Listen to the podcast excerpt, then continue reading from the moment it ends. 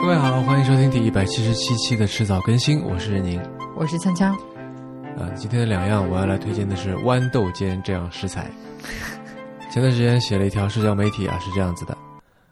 成都缺少太阳光的冬天里，失去的那点生机，要靠进食足量豌豆尖来补齐。就如没有月色的深夜，但舒服洗完一个澡的浴室里，舌根残留牙膏的微甜，鼻腔里是花的香气，那种面目爽利而筋肉松弛的满足。豌豆尖这个东西，它的质感有一种微妙的软糯和脆劲儿的这么一种结合，嗯然后味道有点这个豌豆的清香，再加上一点点这个花香，而且颜色特别翠绿，嗯，适合在这样的阴霾的阴郁的成都冬天里面来守望春天。所以你可以连续吃五斤是吗？嗯，你是真的测量过可以吃五斤吗？呃，我觉得我可以。好的，那我们下次来试试看。好的，那我今天想要推荐的是一项运动，也是我最近开始在学习并且非常痴迷的一项运动，那就是攀岩。陈强老师最近最近搞的叫做胼手抵足，没有，其实脚没有了，可能也有的。没有脚，脚真的没有，只有手而已。对就是现在现在完全不需要用磨砂膏这种东西，就是洗脸的时候已经已经去角质了，每天都在去角质。那提到这项运动的话，大家可能首先想到的是徒手攀岩，就是那个 Alex Honnold 的那部呃以他为主角的纪录片吧？Free solo，对，应该很多人都看过，那我自己也看过。啊，这里再顺便给我自己就是打一个，就是征集研友。我知道你要说这个，是的，如果在成都的朋友，如果你也喜欢攀岩，或者说现在就有趣的攀岩的这个习惯的话，那嗯，可以加上我。嗯那我自己回想了一下，就觉得说这项运动对我来说，主要是有两个特别吸引人的点，一个是它是一项个人的运动，嗯 就你不需要进行团队协作。我觉得在这一点上面，我就特别不擅长，所以就像呃需要团队协作的运动，呃篮球啊、排球这些，我都不是特别喜欢。嗯，就我就喜欢一个人在那边跟自己较劲儿。嗯，然后还有一点的话，就是跟跑步、游泳这些运动相比的话，那我觉得攀岩就有着更强的趣味性。就无论是在岩馆内，就是在室内还是在户外，它的这个线路就非常丰富多变，对吧？尤其是在野外，无论是身体层面的还是思考层面的要求都非常的高。一方面你需要学习很多身体上的技能，另外一方面你看到的那些点的排布，还要去想说怎么样去爬，怎么样的线路比较高效省力，嗯，嗯、怎么样的技巧是比较适合我，解谜的感觉。对，有一种解谜的感觉。好的，那今天的两岸就到这里，接下来是进入今天的正题。好的，呃，这期节目录制的时候，坐在我对面的是范阳，范阳来介绍一下自己吧。哎，大家好，特别高兴这一次能上迟早更新。然后我也一直是任宁的节目的听众，呃，朋友圈里面他也是最早在通过播客这个节目传播一些很有价值的这个思想和 idea 的我们就自娱一个朋友自乐对，呃，我我现在在北京，呃，我现在在做一家这个生物科技公司，当然这家公司还没有对外。简单来说呢，我们的正在做的是通过探索合成生物学，还有包括微生物科学领域的一些跨学科的呃技术的进步，用这些新的技术去开发未来的消费产品，尤其是可持续性生产的消费产品。呃，这是我现在在做的事情。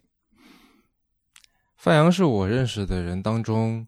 交友最广泛的之一，然后兴趣最广泛的之一，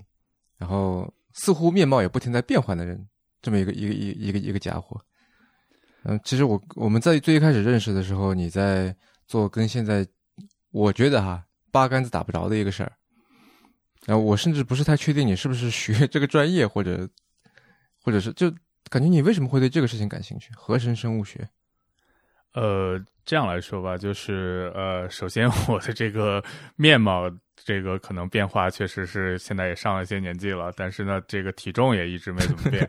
呃，我在上学的时候是学化学的，嗯呃，现在在做的事情可能把以前的一些经历和的经验也又重新连接了起来。就是我在去美国前，我零九年到一五年在美国，嗯呃，最早去美国的时候，那一年当时零九年，本来我要去读这个有机化学的博士。嗯但是呢，因为当时美国正在这个金融危机，呃，我刚出国的时候，以前也从来没有见过金融危机是什么样。但是呢，很多朋友就劝我，如果你去纽约这个地方，呃，读这个科学相关的专业，以后总之博士毕业也是去华尔街找一个金融的工作，所以当时就把我劝退了。呃，不太想继续当这个科学家的职业路径，所以我当时所有的这个准备的呃准备找工作的时候，都想找一个金融和投资的工作。呃，long story short，就是说回到你后来的确也找了呀。呃，是的，当当时还不太懂这些互联网，不太懂这个风险投资，到整个的这些科技行业的时候，其实觉得它只是一个很酷的工作。嗯呃，所以我从二零一一年呃毕业，呃，刚第一份的实习就是在一个听起来很很 fancy、很炫酷的这个对冲基金。嗯后来很多年以后看了这个 Billings 亿万这个美剧，才知道啊，原来这些人呃在到底在做什么。嗯呃，但是后来呢，呃，在二零一一年的时候，机缘巧合，其实接触到了纽约最早的一批呃做金融呃投资呃做金融投资的这个基金经理，但是他们当时开始感兴趣这个早期的科技投资。嗯呃，当时是一个非常非常小的圈子，因为以前在美国这个科技圈的中心就是在硅谷，然后是在波士顿。纽约呢，大家想起来主要都是做金融的人，嗯然后包括当时也有第一批的做消费呃做品牌的人出现，呃。总之就是当时还算机缘巧合，机会不错吧。然后接触到了一些很聪明的做科技投资的早期投资人，跟随他们一起来看项目，然后才辗转到了这个科技圈。所以一直说到我回国之前，当时还是一直有一个梦想，就是要做自己的公司。呃，包括我的一个很重要的，就是一个决定的一个时刻，就是我的一个呃 VC 行业的一个 mentor，他当时说。呃，这个首先 VC 这个行业，C 是 capitalist，它不应该是年轻人第一份工作，它应该是你最后一份工作。如果我是你的话，在你最好的这些年，至少到你三十多岁，都是就是你创造力最强的这些年，还是应该做自己的公司。所以我记得当时我在波士顿，在在他家里就是吃啊、呃、吃了一个午餐，然后这一次对话之后，我当时就决定，呃，即使还没有完全想清下来要做的这个行业和具体的这个项目是什么，但是要先。先呃做一个决定，就是要要回到国内来创业。对，所以我第一次的创业呢，呃，也是结合我自身当时的一个兴趣和对市场的观察吧。因为我觉得我做这个创业公司一个非常简单的一个逻辑，就是我怎么来选择呢？就是第一，这个事情一定要让我非常的有兴趣，最好能让我非常 passionate，就是对它有十足的热情。嗯呃，然后也要让别人觉得就是就呃也是 interesting，就是呃你既自自己感兴趣，然后别人也觉得它是一个非常有趣的事情。但是第二呢，那我过去的经验都是会去分析市场的能力。呃，预知市场的能力，所以我会去看它背后是不是有足够大的想象空间，是不是一个足够大的市场。如果这两点都满足的话，呃，做一个简单的分析，那可能就会 出来来选择这个领域的创业了。嗯所以我第一次创业的这个公司 Elsewhere，呃，简单来说，我们是在呃 Airbnb 和 WeWork 的市场，就是它是一个共享空间呃科技地产的一个市场。那我当时的观察和思考很简单，就是呃，在可能一五一六年的时候，我觉得一个很重要的趋势就是有越来越多的移动和灵活的职业和工作出现，大家的工作和呃这个事业都是不被绑定在办公室的。所以呢，对空间对这一些人，尤其是创意行业，这个创意行业不只是说广告营销，还有整个科技行业都是创意行业。大家是通过脑子来吃饭的这些行业的人，呃，空间对他们的影响是非常重要的。而当时的明星公司，全世界可能排名第一的明星公司、创业公司就是 Uber。嗯而 Uber 代表的共享经济的这个大的趋势，就是我会把过去只有少数人可以使用的一个服务和一种资产吧，然后变成更多人可以 get access，就是可以有机会获取的一个一个服务。嗯，我感觉五百是不是一家对你影响很大的一个公司？因为，嗯，其实促成我来跟你就邀请你来录这期节目，是因为你之前写了一篇文章，就标题大意啊，说是没有咖啡豆的这呃没有咖啡豆的咖啡。然后你在文章一开始就说，你看 Uber 是一家没有车的这个做车生意的公司，Airbnb 它旗下没有房产，但是它是做房产生意的。然后是不是就是这种我没有它，但是我是这行业最大的，这种对你来说是特别迷人的一件事情。对，首先可能上一个创业时代，过去的这十年互联网创业时代，确实呃，Airbnb 和 WeWork，呃，Airbnb 和 Uber 这两家公司都是非常给人启发的公司。呃，一个是去做车做交通，一个是去做房子做地产。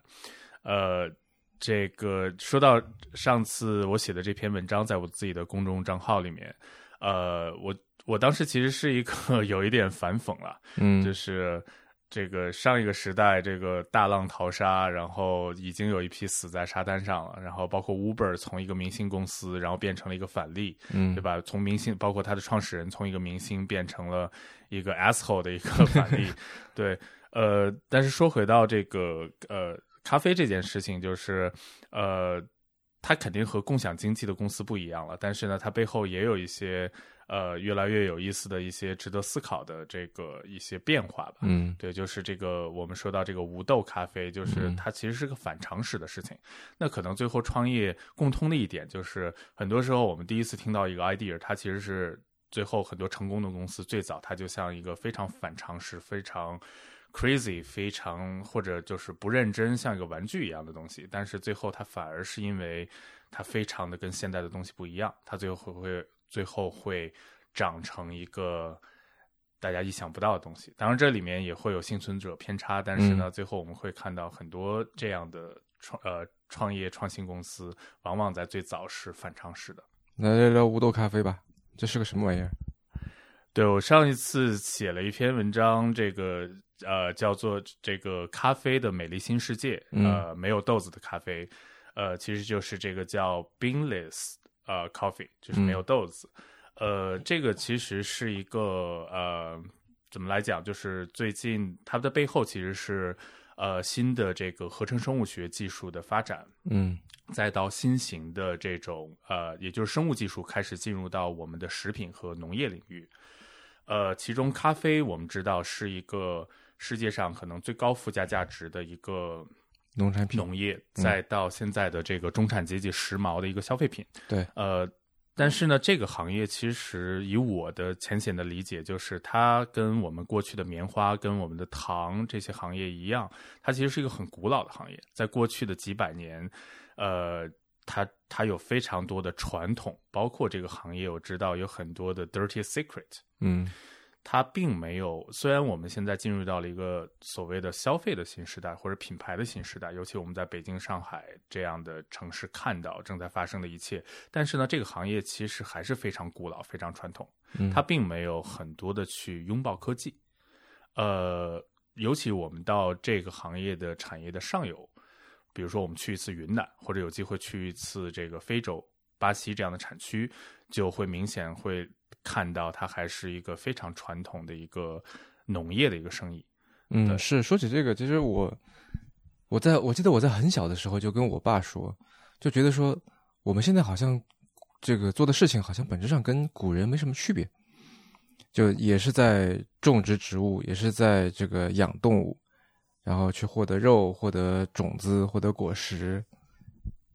只不过说以前可能是去打猎。去去山上摘果子，现在我把它整个树，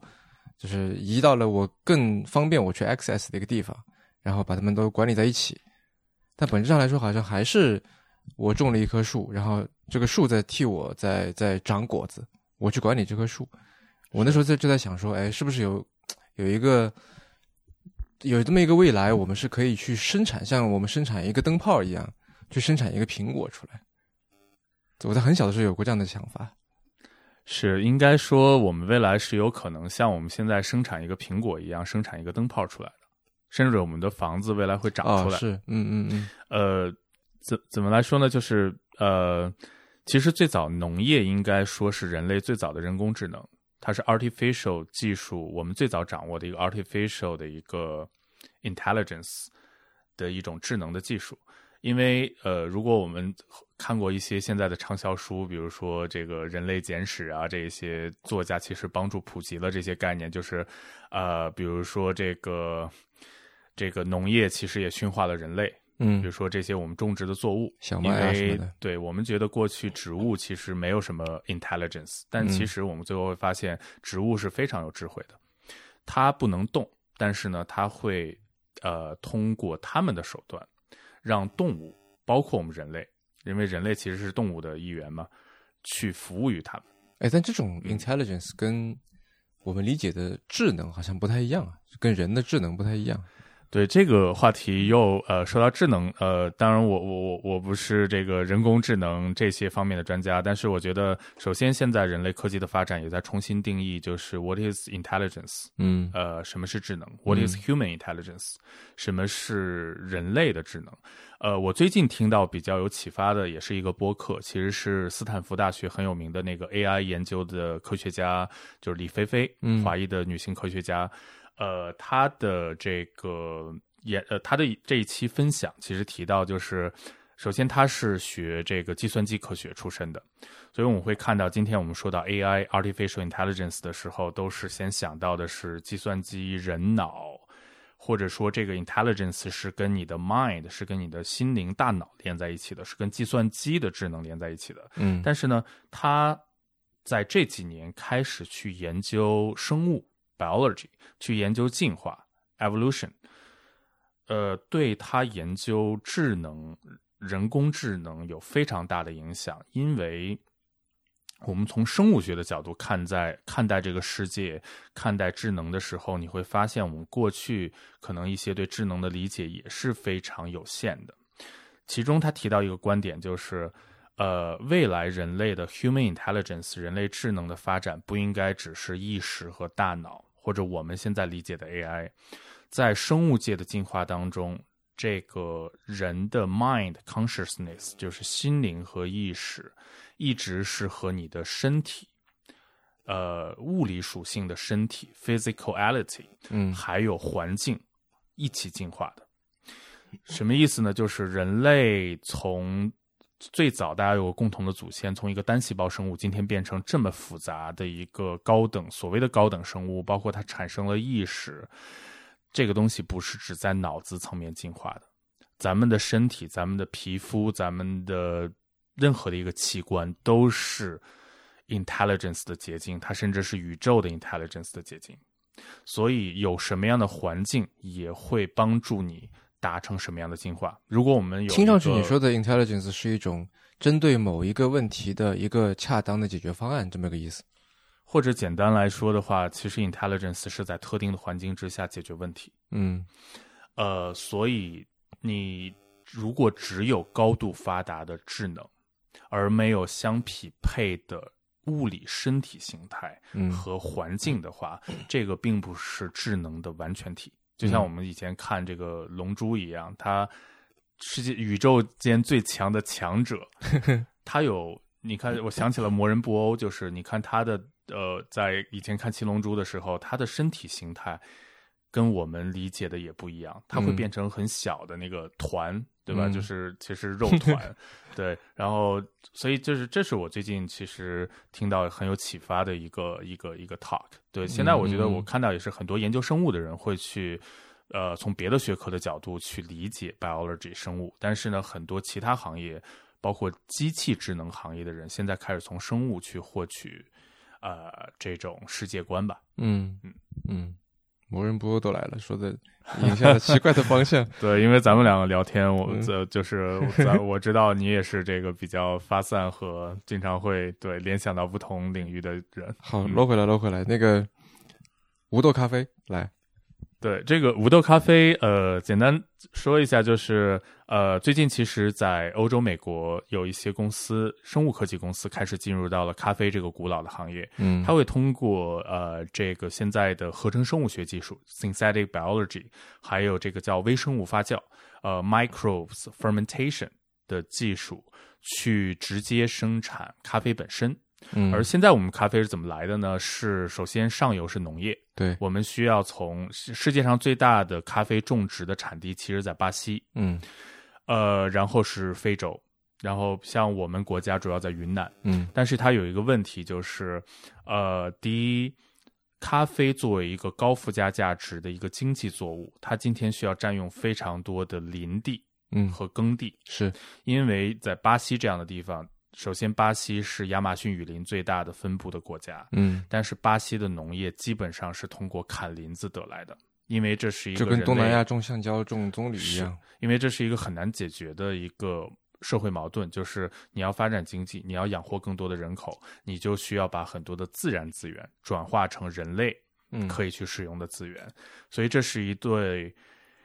一对很难调和的矛盾吧。所以呢，咖啡这一类的，比如说咖啡，还有棕榈。还有包括世界上，比如大豆，嗯，巴西这样的国家是主要的出口国家，包括我们国家很这这个很多这一类的作物，可能很大一部分进口是从这几个国呃这几个国家来的。那今天占用了越来越多的林地，砍伐以后变成了耕地，用来种咖啡豆，呃，它会产生很多的连带的问题，比如说包括生物多样性的降低。因为你在一片原有像热带雨林这么丰富的一个生态环境之下，把它变成了很单一的一个呃嗯植物嗯嗯作物的种植，就是就像多米诺骨牌一样，它会引发其他很多的生态的问题。然后呢，呃，还有一个问题其实是社会公平性的问题。就今天虽然我们看到很多很很厉害的拿到巨额融资的咖啡新消费品牌，但是呢，嗯这些经济利益没有传导到上游的农业的嗯农民，他们的经济状况刚刚才就刚才那个，我补充一句，就是咖啡它之所以难办，是因为咖啡树太矮了。就如果说是橡胶林的话，可能还好一点，因为它是很高的乔木，然后你可以在底下再种，比如说灌木，可以再种一层，然后有这么一个立体的生态以后，其实我之前看过一个视频，是他们在版纳的那个植物园里边在实验，就是在橡胶林底下，如果不种任何东西，它的这个水土流失跟生物多样性是非常差的。只要你种一层别的，就是小灌木，因为它底下很难长草，所以就是它这个种一层小灌木，然后就整个的丰富生物多样性就会强很多。但是咖啡树它本身太矮了，你要在发展咖啡树下面的这个灌木，其实就很难。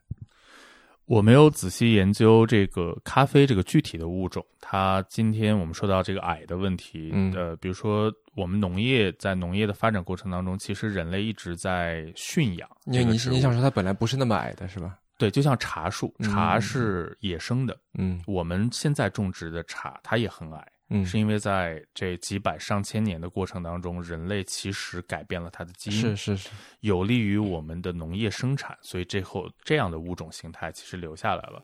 呃，但是呢，有一个变化就是，今天越来越多农业的上游也意识到这个问题。比如说，在中国和美国还有一个区别，美国是大规模的工业型农业，嗯呃，也就是它的可能生物多样性是更低的。这也是为什么今天产生了很多的这个这个呃这个农业本身系统的问题。中国很多还是小农经济，就是你在每个地方它可能有地方的这种种植和物种，对，但是呢，整体的生物多样性。一直是在下降的，所以今天也在有人提倡，除了你最新的生物技术，你要去呃，就像我们过去要通过，就像这个袁隆平这样的科学家去通过更好的育种，培育新型的物种，增加它的产量。但是呢，你要去找到新型的农业生产的方式，就像循环农业、再生农业，就是今天人类其实在反思过去的这几十年的一个。呃，一个农业技术的发展吧。当然，我也嗯不是这方面专家，但是我我觉得很很重要的就是今天的人类开始有了这方面的反思。嗯，咖啡你想，虽然说我们平时去买咖啡的时候，就这个豆、那个豆、这个产地什么的，好像品种非常多，其实本质上就阿拉比卡和罗布斯塔两种。对他们应该是占到了百分之九十以上吧，嗯，就是这两个就是优势物种。是你越有经济价值，人类种它种的就越多。对，所以野生的咖啡或者说很多本地的咖啡，大家就不会去种它，嗯不会去种它，它就会减少。嗯，对，这种是很可怕的。我觉得，就我有一次在美国的时候，开车经过那个产土豆那个州叫什么来着？爱达荷荷，爱达荷，对对，爱达荷，对。嗯然后到了那儿，就是你像进入了一片草原，就我在你想象一个场景，就是一条高速公路在中间，两边地平线以上全部都是绿色的土豆。你的目力所及，在那转一圈，你只能看到两样东西：第一，高速公路；第二，土豆，没有别的了。嗯，你你描述这个场景，我其实先想到了那个《星际穿越》啊，是，开头，嗯，嗯就是嗯你看到无限的这个玉米地，但是它有非常多的危机。是，你看那个诺兰的《星际穿越》（Interstellar），我觉得它是一个未来的隐喻，嗯。就是有一天可能他当时那个片子里面说全球得了这个农作物的传染病，嗯，嗯。这个传染病跟今天的疫情一样，它可能很重要的一个原因是，就是我们刚才说到的生物多样性下降。是，所以，当你全世界都种一个物种的时候，就像一个公司里面，嗯。你有一个非常明显的派别，它缺少了很多元的人、多元的文化，这个系统是很脆弱的。而且这个问题其实在很多现在的领域都存在，比如说香蕉也是是啊，香蕉都是卡文迪许说嘛，对，据说、呃前些年差点灭绝是这个物种，因为嗯香蕉这些也是高附加价值的农作物，最早它的祖宗一定是从自然界野生的来的，嗯所以很多大家会觉得 natural 的东西、自然的东西，呃，真正自然的东西其实是野性，是 wild，包括草莓，包括苹果，嗯它的祖先都是在，它是野苹果、野草莓。是是，我们现在吃到所有觉得是有机的、天然的东西，都是经过人类培育的，只不过嗯这个时间呢，可能是几百年，可能是一千多年。对，但是呃，今天这就是我很多的人也会去讨论，就是自然 （natural） 和 artificial 人工的之间的界限在哪儿？嗯它其实在过去的一千多年，过去的几千年，这个界限一直是模糊的。就像我们看到的绿油油的大草坪，呃，这个草其实也不是天然的。是这个物种哪一些草能应应用于城市绿化，它本质上都是一个人工筛选和培育出来的是技术。对选育啊、优化啊这些，对吧？对呃，那第二次来，我们拉回没有豆的咖啡。对，然后不好意思说又又又说远了。然后这个没有带咖啡，就是通过合成生物学和微生物发酵的技术呢，它其实这个技术的呃很简单，就是它有点像现在人类呃讨论的这个干细胞技术，嗯。就是呃我们现在在医学领域想用干细胞技术直接培养甚至人的这个器官，解决一些社会问题。嗯就听起来一一开始听起来这个技术是有点这个这个听起来有点可怕的，对吧？你为什么要长出来一个器官？但是今天这些很多先进的技术，首先它要从一个解决社会问题的角度出发，就像我们的器官移植这件事情，首先对于很多的病人、很多生死攸关的人，它是不够的，所以它是一个矛盾。那只有通过可能新的技术去。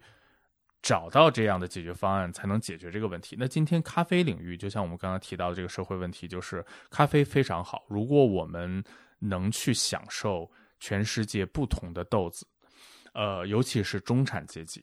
现在首先是这个的获益者，他能享受，就像包括星巴克当年，它是属于世界主义的咖啡，嗯，我把全世界的东西带到了最早，他带到了美国市场。然后今天我们中国的中产阶级消费者也开始有这样的，包括一直到可能现在到中国的更多的城市，不只是一线城市，越来越多的人能享受到这一点。但是它有一个矛盾，就是呃，今天的。咖啡种植并不是一个 sustainable 可持续的一个农业生产，所以你的需求越多，全世界的人如果现在的咖啡消耗量和更多的人都想喝，呃，非常优质的咖啡，现在的农业体系其实是不支持这样的生产的。做不到。对呃，所以咖啡到棕榈，呃，就是棕榈油，到包括我们今天的这些大家很喜好喜爱的一些食物，比如说椰子，嗯那未来可能怎么能来解决这个矛盾呢？就是你还是要去呃，应该发展更好的循环和再生农业，呃，用有限的资源种出来更高品质的农作物，呃，而不是无限的扩展，就是你的就是呃。剥夺自然资源，比如说砍林子去种咖啡，嗯那你另外一部分怎么办呢？那你越来越多人想喝咖啡，可能就要找一些替代性的技术。其中比较有希望的是通过这样的生物技术来去生产，呃，这个高品质的咖啡。那我们今天在中国看到的，比如说像三顿半这样的品牌，我们很喜欢它这种新的咖啡的形式形式，比如说它变成了冻干的这个咖啡粉，呃，但其实呢，有多少人真正见过咖啡豆和原生的那个咖啡果，对吧？百分之九十九点九的人可能从来没有摸过那个东西。但是这又是有意思的一点，就是未来像三顿半这样的冻干咖啡粉，它从上游的生产，通过刚才说到的生物技术，它会确实会没有那个豆子，它出来的直接就是那个粉。嗯，但是这一点呢，会影响我们现在。整个这一套享受 enjoy coffee 这件事情吗？它一定是有一些牺牲的，因为就像咖星巴克为代表最早的叫精品咖啡的文化，就是你要全套享受，你要看到它的豆子，你要了解它的背后的文化，你可能还想看到它，比如说农民的那张照片，这个东西的产地从哪里来？虽然你可能从来没有去过那个地方，但是你希望享受的是全套。我觉得这个又回到了一个今天人类。要去很多领域都会面临的，就是大家如果有这个条件，有丰富的自然资源，你当然想去 enjoy 这些美好的自然界存在的事物。但是，当你所有人都想去 enjoy 的时候，这个资源是不够的。所以，当我们今天去触碰一个新的科技的时候，一定有它的优势，有它的先进的地方，但是也有跟以前不一样，比如说一些牺牲。嗯，就像我们今天。有很多领域本质上都要做出一些牺牲，呃，比如说使用塑料，比如说呃这个快消时尚这些行业。这个我觉得就看你怎么去定义它，你可以把它叫做是一种牺牲，但在我看来也是一种新的趣味，不是吗？是，这就是我怎么造出来的这个东西。是的，我觉得对于新的过去的新的技术，就是一直都是这样，就像雀巢当年也是，呃，在它最早推出。呃，速溶咖啡的时候，当时的这个可能呃，最早饮用茶呀、咖啡的，可能都是中产以上的这个阶层的人，他们都会觉得通过技术来改造咖啡这件事情就失去了它的灵魂。嗯，直到它变成一个很大众、很日常的一个东西了以后，大家又可能想回到说啊，精品咖啡就是我想多去体验一下它的风味儿，体验它的这种不同。对，我觉得其实确实这个事情在历史上可能一直是个循环。对，就未来如果有一天，呃，就是未来不，我们肯定不应该只去喝这种无豆咖啡，即使它的技术上可以做到很先进，比如说理论上来讲，通过这样的生物技术，还有这个直接去培育这个咖啡的这个细胞生产，它是能调它的风味的，甚至创造出来一些现在自然界和农业里面没有的咖啡风味。嗯。因为所有的这个风味儿也来源于 chemistry，来源于它的化学分子嗯的这种组合，所以生物技术理论上来讲能创造全新的东西。对啊，像三顿半的那个吴俊，他以前给我这个，他们做过很小的一批，他用龟下来做三顿半那个冻干，做了很小的一批，然后给了我几颗，我在那尝。说实话，我我并不是太能喝得出来，但是如果说你在一开始，比方说。做无豆咖啡，我说我随便瞎说啊，你把花椒的这个这个味道风味做进去，是你把什么椰子的味道做进去，把菠萝的味道做进去，是。那其实就跟现在我们去那些所谓精品咖啡店里面，他会给你做那个叫什么特调嘛，是啊，其实是有点像的。对，我听说其实一些豆子，因为呃，这个豆子的工艺，就是你怎么去发酵、怎么去晒、洗这些工艺，其实也决定了它的风味儿。是啊，包括有一些听说一些劣质的豆子，其实是加了香精，就是佐料进去，嗯，调它的味道。那未来可能生物技术就本身。它会从这个这个细胞层面或者分子层面去改良这个本身它的风味儿。嗯，那所以本身无豆咖啡它就是在一个培培养皿里面，然后生产出了咖啡的豆的细胞。我我觉得可以做一个类比，就是它未来这样的生产技术成熟了以后，工业化规模化了以后，它会很像今天的啤酒行业。嗯。因为我们今天为什么能在全世界喝到像百威、燕京啤酒、青岛啤酒，就是既非常标准、非常的这个经济的啤酒，是因为它人类掌握了最早的酿酒技术，都是作坊、小规模生产、农民生产，但是后来变成了工业化生产，嗯因为人类掌握了酵母菌这个生物可以产酒精这一件事情作为一个技术，所以后来呢，再加上工业工程化，把它变成了这种工业大罐儿。就像如果我们去过，包括现在的一些酒吧很流行，就是在里面架一套这个精酿的啊，那个大罐儿，对，是它其实是要展示给你，呃，这个这个过程是什么样的。但是呢，未来合成生物学包括这个叫发酵技术，呃，它会让人掌握更多的通过微生物来生产我们的日常所需。所以，就像酒精，酒精是 我们这个人类很喜欢的一类物质，但是呢，还有更多的东西，就像比如说蛋白质，嗯，这是今天为什么有很多新的公司想用微生物发酵的技术，不只是植物基、植物蛋白，它还会未来通过微生物产世界上更多种的蛋白质，比如说胶原蛋白。然后呢，这个过程都会很像，就是这个生产啤酒的这个过程。然后呢，那咖啡豆也是，呃，咖啡首先是从植物当中来的，对，这个咖啡果，咖啡这个植物在过去的亿万年的进化当中，产生了咖啡因这样的化学分子。是呃，我我在那篇文章里也写到，就是这个分子呢，它也是一个自然界当中一个的一个智能，是一个很神奇的东西。就是它最早是植物用来吸引到呃动物，比如说昆虫，比如说其他的这个动物，呃，吃它的果子，嗯其实帮助它繁育。嗯，帮它传播种子，呃传播种子。嗯呃，但是呢，它也能抵御害虫，就是有一些害虫就是想吃你，它就会增加它的这个咖啡因的含量，算是某种毒性，它就会对趋利避害，对就会赶走这些，包括竞争对手。这个有一个别的植物，如果这个土壤里面有咖啡因的含量，它没有办法在这里长，所以嗯整个咖啡因这个东西，我们下一次喝到咖啡的时候，其实应该很 appreciate 感谢自然界当中亿万年的进化给了我们这个神奇的分子。那今天人类其实越来越多了解，呃，了解它的这个生物的机制，了解了怎么去创造这个分子的时候，人类就会走向用生物学变成一个技术。呃，这个技术的这个过程，生产过程叫做发酵。整个这一套的操作呢，就是未来可能它会，我觉得本质上也是人类在想怎么去找到一个效率更高的一个捷径。因为农业就是我们自己种过，在家里种过植物的都知道，就是 it takes time，它需要时间。嗯呃，但是你大规模种植的时候，要养活更多人的时候，你就会一定会思考怎么用更少的资源、更有效率、更低的成本去把它种出来。嗯跟我们自己去修身养性、种植花草和植物是不一样的。那当然所，以今天呢，它就走向了，呃，人类越了解它的生物学机制，越能去工业工程掌控这件事情的时候，就走到了今天五豆咖啡这一点。从但农业发酵我可以理解啊，就发酵其实是对于它，就你就把这个豆子采下来以后的一个加工嘛。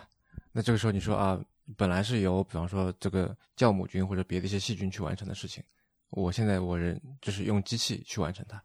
但豆子本身怎么来呢？无豆咖啡不是没有豆吗？是我想想，就是首先有一个刚才你提到的点，就是嗯这个发酵呢，你刚才提到的是我们过去的人类先掌握的传统发酵技术。嗯比如说，发酵其实应该是人类最早掌握的生物技术。嗯虽然以前古人也不知道这个生物不知其原理微生物对嗯不知道原因，但是呢，不妨碍我们会获得这个技术。是比如说，人类最早的面包、呃酒、这个奶酪，嗯。就是我们最喜欢的食物，其实都是风味最好的食物，其实都是发酵来的。嗯。而发酵这个过程其实是微生物把自然界当中的这个原材料，它吃了以后，嗯。这个叫代谢，就是它加工了以后是。又留给人类的。那我们今天说到这个发酵，有一个区别是什么呢？就是首先“发酵”这个词，就是凡是通过微生物的这个生产过程，其实都是发酵。所以我们过去，比如说茶也是，嗯呃，咖啡也是，它要火经过微生物的这个发酵的过程。但是今天的这个发酵呢，它在走向在这个合成生物学领域有一个新的技术的名词，叫做精准发酵。嗯它是更多工业化控制的，就是我们可以控制这个发酵的过程。它和自然过程就像我们在家里面腌的泡菜，对吧？你不能控制它，你也没有一个 iPad 面板知道它现在发酵到什么程度了，它里面现在啥时候这个熟了，对吧？是啥时候能吃了？你是靠经验的，对吧？这就像你姥姥老一辈人做的那个，就是比现在的这个。这个外卖做的泡菜好吃，因为它很有经验。但是呢，未来的精准发酵就是我逐渐能控制这个过程。所以今天的合成生物学，呃，这一套操作是什么呢？就是第一，无豆咖啡它会直接提取咖啡这个植物的呃基因信息，就是它的细胞，我直接通过实验室培养这个细胞。这个领域现在也叫做细胞农业。所以，像北欧那边的，我写到那家公司，他们其实呃，就是有点像中科院这样的，它是一个国家型的研究机构，他们一直在发展这样的技术平台，叫做细胞工厂，嗯，cell factory。也就是说，我通过直接培育这些植物，还有微生物，比如说酵母菌。这一类人类常用的微生物的细胞，让这个细胞直接产出了我们要的东西。嗯，就像酒精，其实也是从酵母菌的细胞出来的。嗯，其实很多人不知道，那个酒精理论上来讲，它应该是酵母菌的排泄物。嗯，那是他不要的东西，所以我们喝了。嗯，其实我们在喝，对吧？嗯，这个这个这个酵母菌的 poops。嗯，对。然后呢，那今天我们能控制这个细胞。呃，就像呃，我们需要的咖啡因，它是植物，它本来就来源于植物的细胞。那我们今天直接去培养它，那培养出来的这个过程呢，其实呃，就是它不是过去我们要种它的种子，把它养成一个植物，最后把这个果子摘下来，再加工、发酵、提取，把里面的咖啡因提取出来，对吧？而我们今天其实找到了一个捷径，我直接可以通过细胞培养，这个发酵过程是一个工业化的发酵。它很像，就是那个呃酒精的这种大罐儿它所有的是在一个工业化的环境当中完成的，最后流出来的其实是咖啡，咖啡液本身，然后你再去直接把它干燥啊、提取啊，就变成了咖啡粉。但是这些技术现在还非常的新，因为你相当于要找到，就是过去的这一套农业操作这一套系统，咱们已经用了一千多年了。今天你想用生物技术再造这套系统。这就跟我觉得最最像的一个例子，就像你今天呃要用新能源汽车用电池重新再造这个交通和汽车这个行业的时候，你还是需要一些年的发展的。嗯，你刚才说的那个让我想到，那下一步就是说我连细胞都不要了，我直接就跳过，对吧？就跟前段时间不是有个新闻嘛，说拿二氧化碳可以制制备淀粉。是这个，其实呃，我们会看到还算国内的最近一个比较大的科技新闻。对，呃，这一类的工程，但我呃，我不是非常了解这些技术的细节，其实都是国家的研究单位在牵头的，呃，也算是国家工程吧。就是它有呃非常重要的一些战略意义，就是人类需要找到一些替代性的技术。嗯，就是就像我们刚刚还提到了星际穿越，传统的农业系统如果它像今天我们人类的健康系统一样，它如果出现一个风险怎么办？我们是不是需要一套 backup system？所以，所以我之前也跟一些呃业内的人交流，就是我们为什么今天会看到植物肉，我们会看到包括细胞培养的这一些农业。呃，我觉得从另外一个视角来看，就是我们作为普通消费者，我们一定关心的是它好不好吃，这个东西健不健康，嗯，然后呢，我买不买得起。但是呢，今天作为人类整个这套系统，就是它会有一些系统性的风险。疫情其实就交交给了我们这一刻，就是这么再先进的人类系统，可能今天我们会被一个病毒。它其实我们今天人类遇到最大的一个社会性的瘫痪的问题是生物性的问题，不是 AI，不是机器造成的。是 biological problem，嗯，那我们今天要重新审视我们的农业食品生产体系，我们的畜牧业养牛、养猪、养鸡，然后再到我们整个的生态保护。这其实我觉得今天的中国是，呃，未来一定是世界的 leader。然后再到碳中和，呃，气候变化的问题，所有的这些问题都是一个系统性问题，并且这些系统是合在一起的。那我们今天为什么也会去发展植物肉呢？因为本质上，它其实是想找到别别的生产蛋白质的方式。嗯比如说，这个现在的植物肉，我们吃到的主要是大豆和豌豆蛋白。嗯中国人吃了几千年的、上千年的豆腐，一直都知道一件事情：除了肉之外，你最值得吃的蛋白质其实是豆子蛋白，嗯，因为它容易获取。那植物肉这些本质上确实跟中国人吃的豆筋和豆腐是一个道理，就是因为它是一个很好的蛋白质的获取源。那它未来的形态是什么？是这个肉饼，是一个丸子，是一个可能，呃，我们现在还想象不到的形式，比如说三 D 打印出来的。嗯但是这样的形态一定也会进化。那我们再来看细胞培养，就是，呃，因为你刚才说的那那植物肉是一种，就我们会管它叫假肉吧，是。啊，另外还有一种真肉，是。它当然也不是说从一个猪一个牛身上获取的，它是通过细胞培养培养出来一堆，它的确是肉，因为那个你说它其实是豆子是植物，是。你可以说它是假的，但是另外一个就它是一堆蛋白，呃呃，它是一堆细胞培养出来的，那你似乎就很难说它是个假的肉了，是。嗯呃，对，这这其实是一个今天很多人讨论的问题。就首先，我觉得如果真正的一个假肉做的还非常真的，首先就是我特别喜欢吃的蟹肉棒，嗯 然后我觉得它是这个领域的一个技术天花板吧，对吧？嗯然后包括午餐肉，就是这些其实都是我们可以定义为它为假肉，但是它是一个很重要的食品科技，嗯让我们模拟了我们的大脑的感受，甚至比我们吃的真肉很多时候还会香。嗯呃，所以我之前也觉得，就是现在的一些植物肉、大豆蛋白的这一类，其实它本质上就是新时代的这个午餐肉，还有蟹肉棒这样的技术，它可以模拟。就未来，我相信它的技术、它的口味一定会进步的。嗯嗯，然后呢，另外一类像细胞培养，它其实用到了这个动物的细胞。首先，这个领域呢，现在也有很多技术的一个争论，就是因为你的来源还是动物，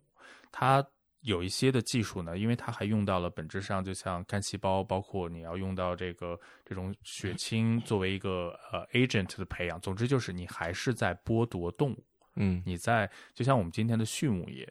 呃，这个牛、猪、鸡，其实你呃人类是把动物看作为一个机器的，你的你这个机器就是用来生产肉的，嗯。只不过你是个活着的东西，所以这就是细胞培养这个领域的技术人员的一个出发点，就是人类一定还是会吃越来越多的肉的，因为首先中产阶级他要吃更多的高质量的蛋白，而肉是主要的一类，就是一类主要人类获取蛋白质的在，没错吧嗯这个进化当中很重要的一类蛋白。嗯那你解决不了这个矛盾，但是你又不想大规模的养殖和屠杀动物，因为我们可能忘了疫情的最早我们讨论的时候，就是这个病毒是从哪个动物来的。嗯也就是未来理论上来讲是有一个高风险，你的大规模集中化养殖动物越多，你的产生这个病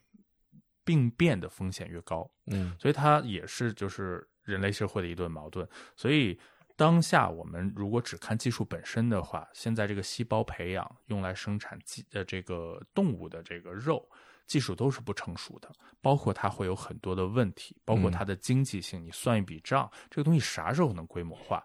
但是呢，你我觉得这就是我刚才提到说，换一个视角，人类在现在的这个体系，你知道它有 bug，你必须要去修的情况下，你能怎么办呢？你到底是做哪个技术？就像我们都知道，你创业公司也是这样，你很多时候必须多个路线都要去试，因为最后哪个能成，你其实是不知道的，你是没有办法提前设计和预测出来的。所以今天我们看到食品和农业领域有五花八门的新的技术产生，这些技术主要是靠新的生物学技术推动的，有用。呃，大豆蛋白做这个所谓的假肉，有用细胞培养，还有用微生物发酵。嗯呃，就是刚才提到的这个微生物，直接就把什么胶原蛋白、把这些蛋白粉、这个乳清蛋白这些都给你产了。嗯那现在还有一些新的技术，比如说是真菌蛋白，就是蘑菇，对吧？嗯呃，蘑菇这件事情，就是也是我们日常饮食里面的，过去的人呃古人都知道，蘑菇就是一个营养含量非常丰富的一个食物。嗯它有蛋白质，它有膳食纤维，它里面有各种从土里长出来的东西，它有很多的微量元素。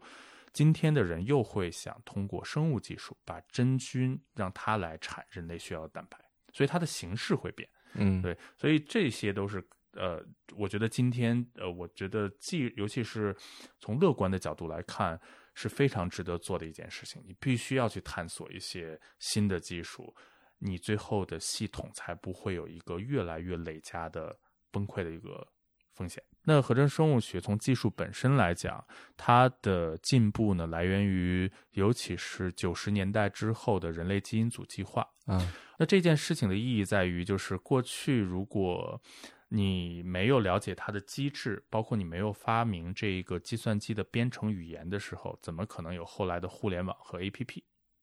而今天从九十年代之后一直到二零一二年，我们才拥有了一些新的工具包和整个的编程语言。嗯，就是说，biology 这件事情变得可以编程，嗯包括它一部分呢可以信息化、数字化。嗯什么意思呢？就是 DNA 本质上是 code of life，它是生命的代码。嗯，而我们今天能修，改，而我们今天能从代码的层面了解一个生命体、一个 organism 的时候，这件事情其实是革命性的。嗯因为我们理解的过去的生命，在这几千年当中是通过观察，你能触摸到它，但是你并不了解生命的机制，这个嗯 mechanism 是怎么运作的，以及咱们也没想过它的本质是什么。嗯所以今天其实合成生物学，呃为代表的，包括基因组学，呃这个基因合成学，就是呃 synthetic DNA 这些新的技术进展了以后，它背后的思想进步也很大。它的一个我觉得很有意思的点，我的观察就是，它也让今天的科学家、工程师、技术人员重新去思考，就是 what is technology，就是什么是生物学，什么是技术，呃，什么是人和自然的关系。所以嗯，其实你想说的是，我们现在碰到了足够多的问题，因此我们需要来换一种思考方式，是这样吗？我我的理解就是在历史上，包括一些很重要的科技领域的人物，他不只是能为世界带来最先进的技术，有一些人，就像我们崇拜的这些企业家，呃，乔布斯也好，还是伊隆马斯克也好，他们可能是把这个事情的应用做成一个很好的产品，包括很美的产品，很有启发力的一个产品。但是还有很多，我觉得技术带来的就是是对人的一个启蒙和革新。因为人类社会每几十年是需要，呃，从从历史上来看，都是有一个新的技术发现，但是带来了整个思想的一个革新，所以人类社会会活起来。我觉得可能从二零年开始又是一个节点，就是今天的生物技术，包括 AI，包括整个的太空 space tech 的发展，这些叠加在一起，未来确实是有非常多种的可能性。它的排列组合方式有很多，但是很重要的是。任何的一个行业，今天它的代言人可能是一家公司，可能是一些个人。我觉得很重要的是，在一个技术发展的初期，在它很很脆弱、很看不明白的时候，是启发大家的思想，比技术本身的进步其实更重要。嗯，这也是我看到今天在合成生物学也好，还是这个叫微生物科学也好，呃，这个领域还需要有更多的。一些公司和个人，可能是中国的公司，可能是美国的公司，实际上任何一个角落的公司，需要去启发更多大家对这方面的思考。这个技术怎么来用？这个跟我的行业有什么关系？跟我的生活有什么关系？我能用这个技术工具用来做什么？这是我觉得这是非常兴奋的一点。但对于大多数人来说，这个合成生物学它目前还是一种在实验室环境里面。玩的一种游戏或者一种魔术吧，那就它离规模化、产业化，离真的它的产物能够去影响到大多数人的生活，进入到大大多数人的生活，嗯、这个是不是还特别远？其实，呃，这个事情，合成生物学过去叫做工程生物学，或者它是几个学科的融合，包括呃分子生物学，呃，包括一些医学工程。呃，生物工程，它一直在影响人类。比如说，呃，胰岛素的生产，嗯，胰岛素的生产在七十年代之后，就是通过生物发酵，是通过一个合成生物，这个微生物生产了人类需要的胰岛素，所以救了很多。然后那个青蒿素也是这么做的，对吧？最早是自然界当中是从中药中医的经验，然后通过生物的合成，然后生产了可以治疗疟疾这样的药物。所以其实第一波的合成生物学、生物技术的应用是在医药和医疗。嗯，但是今天呢？呃，最先进的生物技术开始进入到越来越多新的大众行业和普通人的生活，比如说疫情这件事情也促进了全世界的合成生物学和微生物科学的发展。因为今天就像刚才提到的，我们面临最大的其实是个生物性的问题，包括可持续性发展的问题，其实是个生物性的问题。为什么呢？因为我们过去，呃，人类最早的几千年的生活一直是一个生物性的。一个运作的社会，我还以为你要说，因为本质上石油是一种生物性的来源，它也是。其实很多人没有仔细想过，石油其实是一个生物基的一个原料和材料。嗯，但是呢，我们过去在化学进步，化学最早来自于什么呢？它其实也来自于植物学、博物学。更多人研究这些植物，想把它提取出来，所以产生了现代化学。而后来发现了石油这个最强大的原料了以后，人们产生了石油化工。而在过去的这二百年呢，整个建立在石油经济和化工进步之上，创造了我们日常用到的就是最普遍的东西，比如说塑料，比如说我们呃用吃的东西，其实很多都来来自于化学，包括维生素片，都是化学合成的。但是现在呢，又重新。发现它最大的这个不可持续性，就是因为石油这个原料是有限的。第二呢，它会造成很多的污染物的排放，包括了二氧化碳，就是温室气体的排放。所以今天人类又会去重新思考，我们过去几千年的这个生物性的社会，生物技术来运作人类这个社会，在过去二百年，我们结合了工业，结合了化学的进步，那我们今天重新要应用生物技术。怎么去改良这个系统？所以这是我觉得就是一个所谓的 bigger picture。那我觉得合成生物学的进步到今天呢，它不可能解决所有的社会问题，但是它会融入到我们今天的整个的新的一个系统的重新设计当中。那刚才说的这些好像都是我作为投资人哈，是这看不到商业前景的这个事情。那说到商业上，我可以举一个例子，就是他其实过去这一年多投资可能回报最高的一个科技的公司，就是就你看它的股票翻的最高倍数的，你猜是哪一家公司？辉瑞，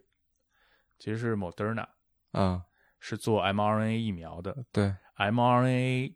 作为疫苗这个技术是合成生物学的一个分支，因为其实合成生物学它是一个很大的一个概念，就是用生物合成你要的东西，而其中你要的一个东西呢，就是要用 mRNA 这个技术做疫苗这件事情。它它之所以涨，是因为这个新冠疫情嘛？我刚才猜辉瑞也是因为这个原因，是因为辉瑞它过去是个制药公司，但是今天的制药公司呢，其实是靠 biotech，是靠生物技术再去做救死扶伤的事儿。我们先抛去这个医药行业的一些问题，包括一些政治性的问题，呃，但是呢，这个技术本身，呃，mRNA 疫苗，它是科学家在疫情之前就一直研究的其中的一个突破性技术。它背后的这家公司莫德纳背后其实是一个投资孵化公司，叫 Flagship Pioneering，他看到了这个技术的潜力。它最重要的一个价值就是在疫情的时候，他知道这个技术应该是其中一个解决方案，所以他迅速把它商业化了。这是商业层面的。但是呢，这也是今天有越来越多的其实投资机构会发现什么呢？就是过去很难搞明白的生物技术，包括周期非常长。这是我们知道医药和生物最大的就是一个问题，就是它从实验室到。大众市场的转化非常长，但是今天它的对象和受众都足够复杂嘛？对，但是今天它有一个很重要的一个价值，就是医药领域主要靠 biotech 未来，呃，解决救死扶伤的事儿。疫苗像 mRNA，mRNA 这个事情本质上其实很像给我们体内打了一个软件，杀毒软件。而这个杀毒软件和过去灭活疫苗最大的区别就是，你能根据代码打补丁。而我们过去是一套你永远不更新的杀毒软件打到体内，所以只要病毒变，你就没法变，所以嗯病毒会把人拿下。所以这些技术的一个趋近今天今天的进步，其实很像什么呢？就是呃，很像过去的画师在画画的时候，突然出现了照相技术。但是今天呢，不只是直接从画画变到了照相技术，它直接到了 Photoshop。Photoshop 之后就会做 完全跟以前不一样的应用，所以我们嗯今天都管它叫做疫苗。但是这个新技术已经呃发展到其实下一个阶段，就它会整个改变改变疫苗和医疗这件事情。嗯所以这件事现在生物领域的这也是一个问题，就是它今天未来一定会非常大的影响我们每一天的日常生活，但是生物技术领域和大众的沟通是不够的，就是因为人类呃并不了解我们自身。因为我们是生物属性的，嗯，但是呢，就像我们永远想搞清楚养生，想搞清楚呃化妆品是怎么 work 的，但是对它的了解其实非常非常不够。但嗯话又说回来了，多多够算够呢？就是我觉得永远会有人不安或者恐慌的对这个事情。是的，这个我给你打个补丁，是这个事情，就像呃，包括 GMO 嗯对吧？这个转基因的这个问题，它其实很难用一个非黑即白 yes or no 来去回答它好还是不好。其实最后我们会发现，科学的本质就是 it depends，就是它没有一个定论。所以，但这也是今天跟大众这个广泛的沟通的一个问题，因为很多时候我们需要一个 yes or no 是或者不是的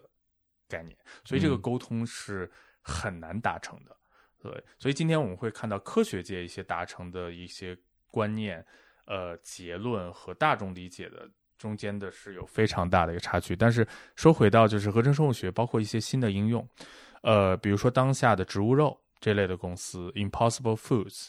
他们算其中的一类食品科技公司。它会在哪里用到这个合成生物学的技术呢？就像它要通过合成生物学的技术，这是个工具，去让我现在做的豆子蛋白无限的接近嗯，动物界的这个肉肉蛋奶。那它其实用到了一个呃一个生物体，呃这个这个从重新设计的一个生物体，让它产那个血红蛋白。这个血红蛋白呢，不只是人，就是不是动物的这个血红蛋白，它其实是植物。很多人不知道，植物其实也能产血红蛋白。嗯但是它为什么要做这件事儿呢？就是因为你想让它产生那个牛排的那个汁水的流出来汁儿的那个感觉。嗯你你就首先素食者肯定不能用真正的血水，动物的血水，嗯，所以他就会找到自然界当中的一个方案，就是所有的这些技术其实在模拟，嗯就是这个叫 biomimicry，就是生物模拟我们想要的那个口感。但是呢，最后大众需要的就是就是会有一个疑惑，就是我切开那个牛排，然后里面有对我为什么不吃和牛？嗯世界上最好吃的肉这么香，这个东西不香吗？我为什么要搞你们这些技术人员搞这么复杂的？就是你可以吃但是它很贵啊，对，一个是很贵，一个就是，呃，就是各种意义上的贵嘛，经济上的、环境上是的，嗯它又回到了这个可持续性发展的问题，就是是世界上再多十亿人到十五亿人，这些人大家都想吃和牛，不说和牛了，都想吃牛肉的时候，这些肉从哪儿来？所以这些问题其实很难。今天我们用说，呃，应不应该，或者说这个东西是好还是不好，去来形容。那另外，合成生物学还有一些新的技术，比如说，呃，这个非常受欢迎的 Lululemon，它嗯最近有一个很重要的科技投资，投资了一家公司叫做 Geomatica，是做什么的？生物尼龙。因为我们今天穿的最强的功能性面料，我也非常喜欢 Lululemon，我也非常喜欢始祖鸟这些呃这个面料非常好的衣服的品牌。但有个问题就是，它虽然速干，它虽然防风防雨，但是它是石油来的。也就是未来有更多的人，全世界再要生产每年几十亿条化纤制品、呃尼龙制品的功能性服装的时候，你其实都是在污染环境。那今天就是说，作为一个个体来讲，大家一定会想，这个这个好多东西可能，哎，这个这个统计也有问题，也不差我这一条。但它其实今天都是个规模化的问题，就是每一年至少一个品牌，大概做的好的品牌就是大概几十亿件吧。那只要它的来源上游是石油，现在这些公司呢会去考虑，我要通过，比如说 Geomatica，它其实就是通过微生物发酵，通过这个生物技术生产了这个生物质的材质，去替代一部分。这个 Lululemon 裤子的那个像 Gore-Tex 这样的这个面料，嗯，对，这些其实是马上会进入到普通人的这个生活里面，因为今天基本上所有的时尚行业，所有的公司，从奢侈品公司到快消品公司，比如说 H&M，他们都在讲材料这件事儿。而材料为什么要讲呢？是因为材料的生产今天是造成时尚行业污染最大的源源头，就是因为它是从石油来的，这么简单。以及我哎，你说到这个，我在想，合成生物学好像也是一个，就是我们中国弯道超车的一个一个一个机会。对，我觉得摆脱对石油的，就长期来看啊，摆脱对石油的这个依赖嘛。也显然中国不是一个传统意义上的一个石油强国，对吧？现在是地球上面的这个大多数的石油资源，其实，嗯，你说这个或多或少吧，都有美国人的影子在那里。那你要真正未来要发展，我觉得就。摆能够最大程度的摆脱对石油的依赖，其实也是一个我刚才说的弯道超车的机会。是我去年疫情的时候看了，呃，没有看完，但是看了一部分那本书叫《美国增长的起落》。嗯，呃，这本书其实整个写了从二十世纪，或者说过去的一百多年、二百年，美国这个国家的经济体的之所以成为世界上第一的它的增长的过程。呃，其中可能美国的。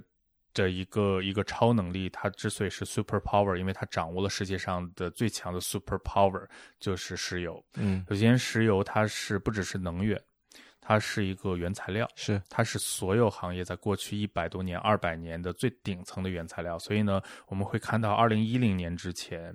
呃，世界上最大的公司是 ExxonMobil，市值五百强，呃，中国最大的是中石油、中石化，是。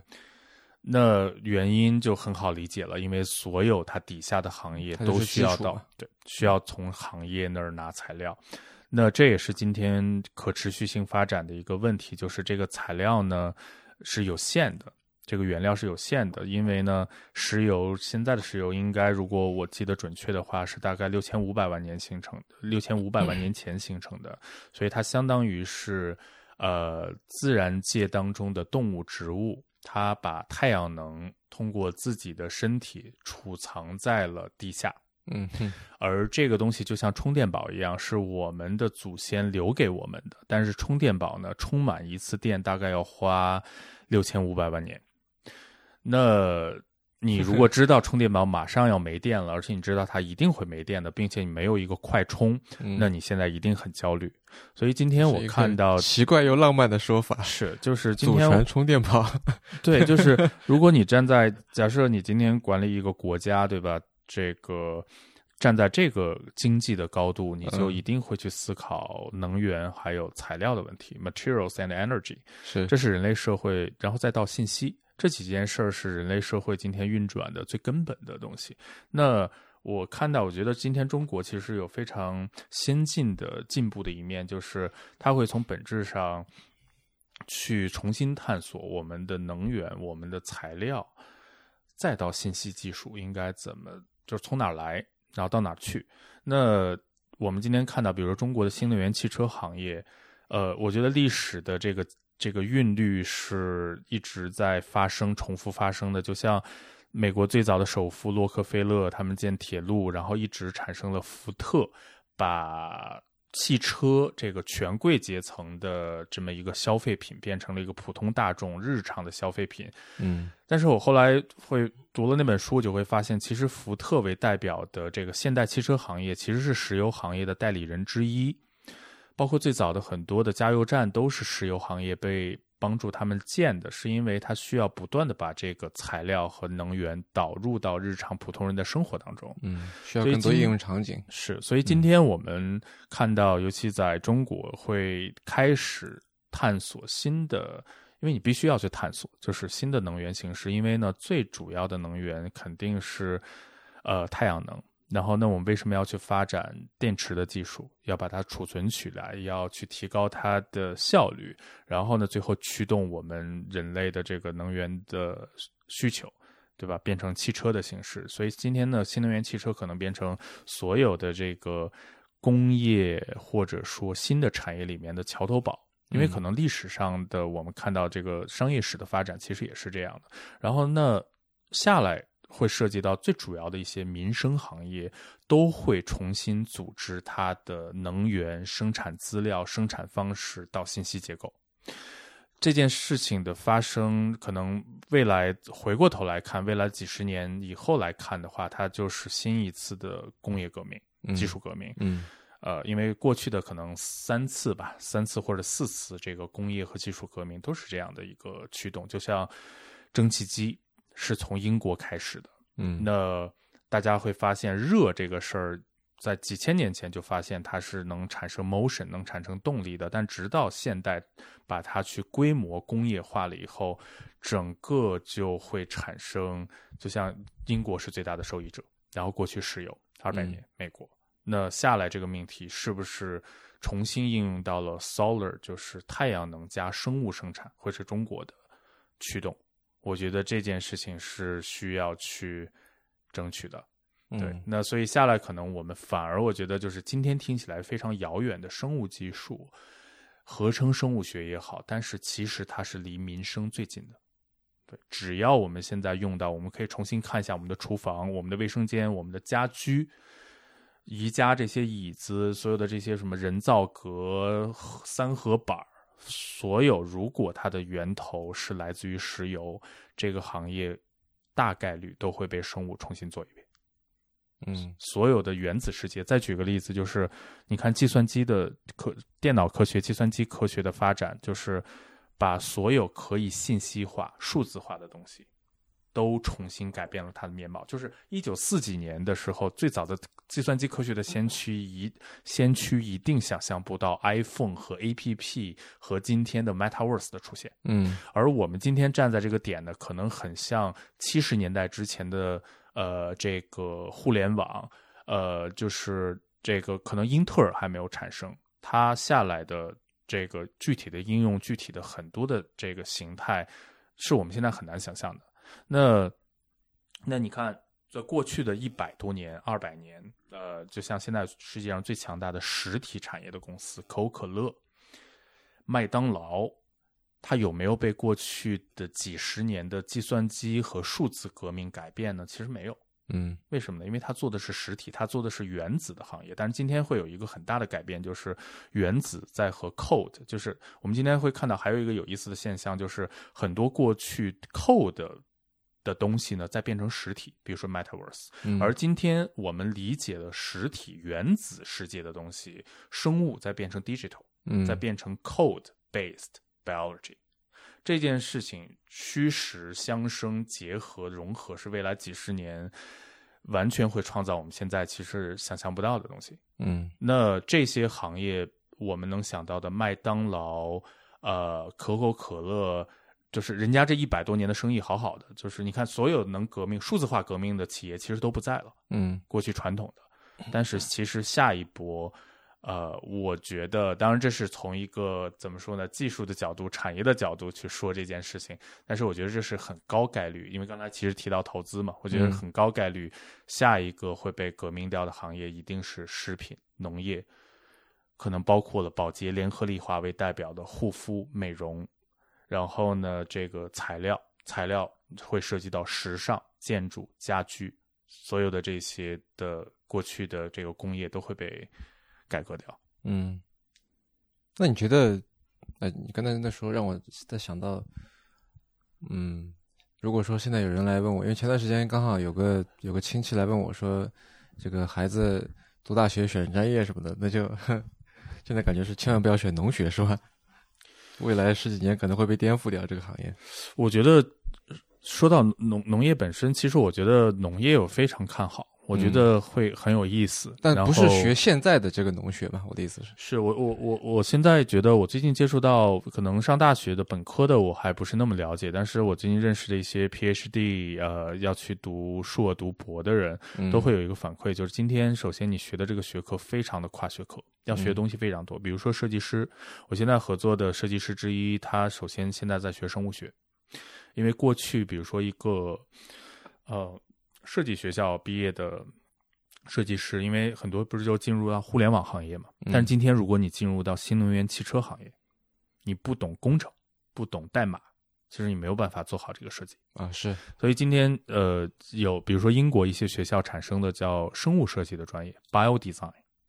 呃，它是一个跨学科的新的学科，就是比如说很多我认识的朋友，他们本科可能是学这个服装设计、平面设计的，然后现在在做生物实验。他未来可能才会进入到更多的，比如说时尚啊、建筑啊、家居啊，通过生物材料去改良这个领域的整个的包括系统设计。嗯对，所以这个其实是很有意思的。然后呢，计算机的人也是今天可能又开始要学一些工程的东西，啊而科学家也是我的一个观察，就是今天其实很多我们过去理解的 science，它也在工程化，就是他们。不只是探索，就是科学和技术的一个区别，就是科学家很像艺术家，就是我要发现全新未知，探索没有固定的技术路线。但是工程师呢，是总之这个东西我能给你造出来。嗯我即使没研究明白这是个黑盒子，但是我能给你造出来。但是今天科学家和工程师也在融合，很多的工程师又会去研究基础科学，就是未来几十年你 AI 的进步，比如说 MetaVerse 也是，你如果没有基础科学的进步，你的能源都没有办法支持这个 vision 的实现。嗯对，所以我觉得确实，那那说回到，如果我今天再重新来选这个专业的话，反而有时候会想想，就是专业本身这个 major，major 的意思不就是主要学的东西吗？嗯其实也没那么重要，就是这可能又回到现在去学农学也不算是什么四九年入国军这样的感觉是吗？是因为未 来，我觉得真的是这个这些行业，咱们学校学的东西会非常快的就不够用，嗯都需要每个人都需要变成终身学习者。教育嗯本身的改革一定也非常大，我觉得。嗯哎，那你觉得刚才你不是说到了这个呃计算机行业本身的发展，它的确是很多行业融合在一起的。然后，那至于分子生物学，如果说要有一个关键性的因素，能够让它真正从实验室走向所有人，走向你刚才说的，我们环顾四周，只要是发现有来自石油的东西，它就有可能去改变它，有可能去颠覆它。到那个现状，现在最制约它的点是什么？这个瓶颈是什么？例如说，像计算机，它就是一个低成本的算力，如果能够有这个，嗯，那其实它就可以蓬勃的发展。那是制约分子生物学的这个这个这个 key factor 是什么东西？呃，我觉得其实最终它不会是技术本身是制约，因为我们看到技术它一定会越来越叠加飞速进步的。它很多时候呢 是呃，就像早期的硅谷，你有了新的技术的突破，二极管、摩尔定律产生，人们发现嗯这个东西开始加速的时候，首先你会形成一个新的产业，这个产业会需要很多的 shareholder，你需要世界上最聪明的人才，你会看到它的前景，他会进来创业，而不只是科学家、工程师和国家研究所的人去搞这个事情。嗯然后呢，你需要资本，对吧？乔布斯如果没有他最早那个马库拉的支持的话，可能也不会有苹果这个公司，是都是一些技术宅。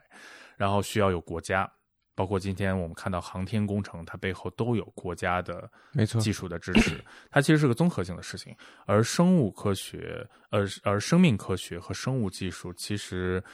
呃下来一定会非常快的发展的原因就是。呃，第一就是它的基础今天已经打下了，并且呢，呃，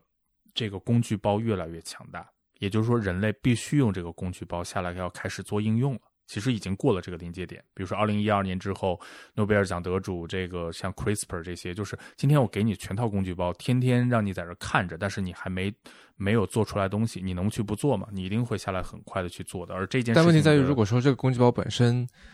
就是使用它要付出很大的代价，那你也会也会制约它的使用啊。我觉得今天来看到的生物技术会为人类带来的未来的收益远大于它的代价。比如说，首先生呃医药医疗，我们今天想来结束这个疫情，不会只靠生物技术，但是呢，很重要的一个技术本身一定是 biotech，才能结束今天的 biological 的阶段性的危机。嗯结束了这个阶段性的危机，才又会重新设计农业、食品行业，解决生物性、生物多样性，解决气候变化的问题。因为其实气候变化的问题也来源于生物性的问题。嗯，今天，是那这是我觉得所有技术里面，生物技术是第一最和自然和 humanity 有关系的。呃，第二就是说，它今天走入日常生活，其实已经在加速了，但是呢，反而是因为很多时候我们并没有那么强的感知，因为基本上所有的医疗技术，呃，是 biotech，对，然后下来的反而是生物技术会最能大规模走入到普通人的生活，是因为呃下来的一个大的行业就是食品和农业，食品和农业是合在一起的，上下游的关系。嗯而今天其实在重塑。然后另外呢，很重要的一个我看好的就是有很大影响力的领域就是时尚，它也是今天最造成污染和资源消耗的一个行业。就是衣食住行，首先是衣和食这两件事情的技术的底层会通过生物技术来改良，然后呢，那个下来住就是房子这件事儿，其实很多人不知道，就是今天的建筑工程也是最大的污染和能源消耗行业，所以房子这件事儿，从我们室内的家具、家居到整个这个楼本身的建设。会开始结合生物材料，所以这也是就是这件事情在未来的这个十年，呃，发展我们现在看到的初期这个萌芽呢，但是我们觉得其实它的基础已经非常的扎实了，下来就是缺少，现在还缺少足够的创业者去做应用。我觉得是因为，呃，这个当然是，但另一方面是说缺乏足够的动力吧，在这方面。例如说，你说造房子，那其实更大的、更大规模的工程其实是基建。我造桥修路，例如说我在路上我要铺沥青，那现在之所以是沥青，是因为它是结合了成本，结合了它的特性，嗯，说这这个东西是在这儿最好的一种，我们能找到的最目前最好的一种材料了，就放在这儿就用它。那你要找一个东西去替代它，要么比它还便宜，要么它已经足够好了，就只能说比它还便宜，或者说我们给它附加另外的成本，例如说你如果要用沥青，你就要它本身是便宜，但是我要给你征收，比方说这个环保税、沥青税，因此它变得昂贵了，然后你要寻找替代品，否则为什么要寻找它的替代品呢？我我觉得这个问题又回到可持续性发展的问题上了。就是这个词儿呢，它不只是过去我们理解这个词儿只是一个 NGO 做的事儿，它是一个社会像 ESG 这样的一个概念。但今天我们可以看到，比如说举个举个例子，就是我们都能感受到的，比如说塑料袋儿这个事儿，最早塑料袋是不要钱的，嗯然后硬收了两毛钱到五毛钱。呃，现在呢，像上海这样的城市，北京这样的城市，要用无纺布，嗯，要用 PLA 这个 PHA，就是好好的塑料，塑料这么强大的一个材料又便宜，对吧？你为什么要换这个材料？呃，包括那个无纺布的这个袋子，高级超市可能要卖一块二到五块钱一个，嗯就是这件事情，就是首先背后，首先呃，政府政策有一个自上而下的一个改变，就是说过去为什么塑料便宜？首先呢，就 no one pays the bills 是什么呢？没人配环境的税，是因为石油来的，你只计算了它的生产成本，没有人为环境买单。是所以它是人类最便宜的一个东西。而今天你会发现，那最后谁为环境买单呢？呃首先，过去肯定是政府，对吧？纳税人的钱。然后呢，那今天这个买单，最后就是整个 humanity 买单了。嗯对虽然人类社会还在争论，就是气候到底有没有变化，到底是不是人搞出来的事情，嗯嗯这是另外一个问题。是包括今年诺贝尔奖，就是给科学家，其实他一直在通过数据，通过一些技术要去证明，就是这些之间都是有关系的。但是总之就是说不管是谁造成的，如果人类社会现在这个气候大概在增长一点五度到两度，一定会 fuck up，嗯就是大概率会 fuck up，不一定是灭亡，但是现在这个系统可能很多都会崩，所以你啥事儿都不做的话，现在用的好好的，那你大概率会崩。你做一些事情，可能才会减少你不崩的概率。嗯，这是今天的一个问题。那我们今天会看到，就是，呃，这个很多的材料，就像宜家这样的公司，它也会说要在二零四零年之前把现在的一些有害的这个原料都给踢出去。然后很多呃，这个尤其是女性消费者用的这个化妆品，为什么要打清洁标签？嗯呃，是因为这个除了伤害自己的皮肤，另外就是都排到环境里面了。而过去没有人为这个东西买单，所以今天你会发现，开一个这个工厂，不是因为这些品牌自己的道德意识增强了，是因为从欧洲、美国、亚洲这些国家从法规上首先立法了，你那个污水就是没办法排了。你如果排的话，你就是你以前的这一套标准的话，你今天这个厂子没法开。嗯所以它其实正在呃进行就是整个的这个产业链的重塑。我觉得这些呢其实是个综合的因素。那逐渐我觉得慢慢就会，比如说包括我们。呃，这个用这样，比如说胶原蛋白，我了解到，就是现在为什么有些公司用这个生物发酵来做呢？因为首先胶原蛋白为什么日本的化妆品公司先用起来，是因为它本质上是渔业的垃圾，因为你产生了很多渔业的废料，因为胶原蛋白主要是从鱼皮和猪皮，就是你是熬出来的，就是动物来源。但是阿胶似的是吧？对，啊就像你今天能做一个阿胶创业公司吗？你不能，因为你你没办法垄断上游的养驴，嗯你那个东西是从驴皮来的呀，是你是熬出来的。嗯，那今天，呃，为什么要用微生物来做？就是因为就跟我们要阻止吃鱼翅是一样的，就是你这个东西便宜，是因为你的渔业规模很大，嗯所以你的垃圾产量很高，所以化妆品公司很聪明，过去一直是用动物的这个废料，就是最会赚钱的公司都是用废料赚钱的，把它废物再利用。而这件事情，这个好事儿没有了，这个生意其实结束了，所以今天要用另外一个方式去生产胶原蛋白，哎，什么叫好事结束了？就是我们难道渔业不再生产垃圾了呃，是因为渔业不能支持这么大规模，因为鱼要捕完了。？OK，如果我们最近看过的这个纪录片，这个比如说有一个叫《渔业阴谋》嗯 （Seaspiracy），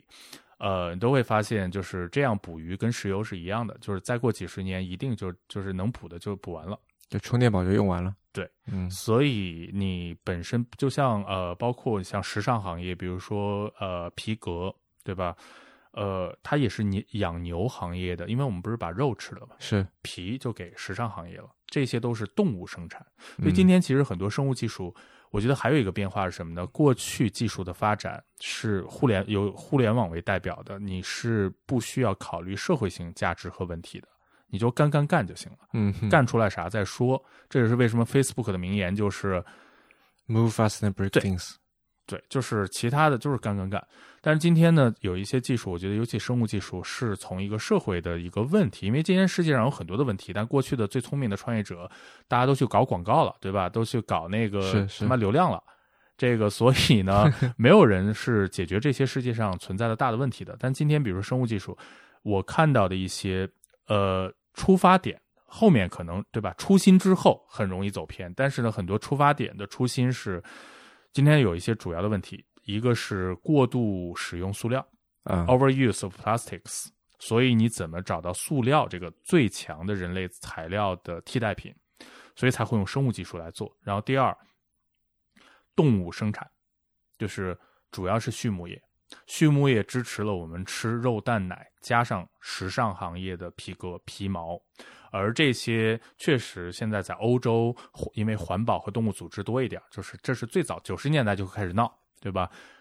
以前大家觉得是 NGO 的事儿，但是现在就会发现它确实变成一个可持续性生产的问题，就是你要养更多的牛，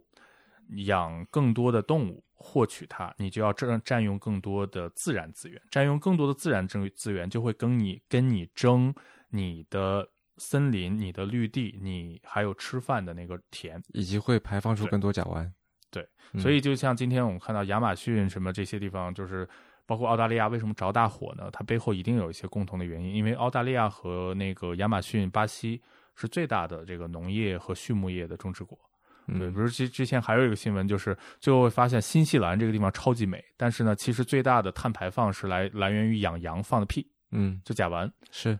就是其他反而不是汽车，不是这个，就是因为它大量的其实是畜牧业，嗯。所以这件事情今天已经不只是环保组织闹的一个事儿了，是因为最后你实际最后这些产业都要竞争自然资源，就这么多，所以最后只能是可能政府出手，就是我有限的资源，你们看怎么分吧。对，所以我觉得这个是，呃，在整个是就是我之前跟一个朋友还聊过，就是如果我假设我现在是一个产业投资者，我觉得现在最值得做产业基金的其实是整个新的生物技术，以 New Biotech 为代表的 Consumer Biotech。就是过去我们说到生物技术，都想到的是医药和医疗，这是第一波创新，这是救死扶伤的事儿，这是延长人健康生活和寿命的事儿，嗯很重要。但是呢，除了之外，人把自己的这些事儿搞完了以后，下来其实就是，呃，你最主要的这些消费行业领域，一定是通过 biotech，但这个 biotech 不是一个单一的技术，就像我们今天其实不会把 AI 单独摘出来说，嗯对吧？AI 逐渐的在进入到新能源汽车，再进入到对吧太空，再进入到其他的所有的这个行业，嗯所以我觉得嗯这是这件事情刚刚在萌芽。但是呢，你看，呃，特斯拉这样的公司，对吧？发展了一家公司代表一个行业，发展了大概十八年，零三年成立的公司。但是呢，今天可能在这些新兴的行业，因为技术叠加了以后，它会用过去可能一半、三分之一、四分之一的时间，就会过了那个拐点。嗯当然，这是咱们聊到，这都是纯从可能创业者的角度、技术产业的角度说到这件事情。嗯但是我非常同意和认可的一件事情，就是再先进、再高大上、前沿的技术。我以前经常举例子，它必须要能卖到沃尔玛里面，嗯要跟大众的消费、大众的生活结合，它才真正是一个先进的技术。因为每年都会发明一大堆，就像论文一样，就是每年有一大堆先进的论文，但是真正变成影响我们生活的东西是非常少的。所以我是在问嘛，就是到底是什么阻碍了他进入到进入到沃尔玛？是是是是他的，换句话说，如果从商业上来看的话，这个成本到底在哪里？这个我们列一张保本表下来，最核心的那个点，占它最大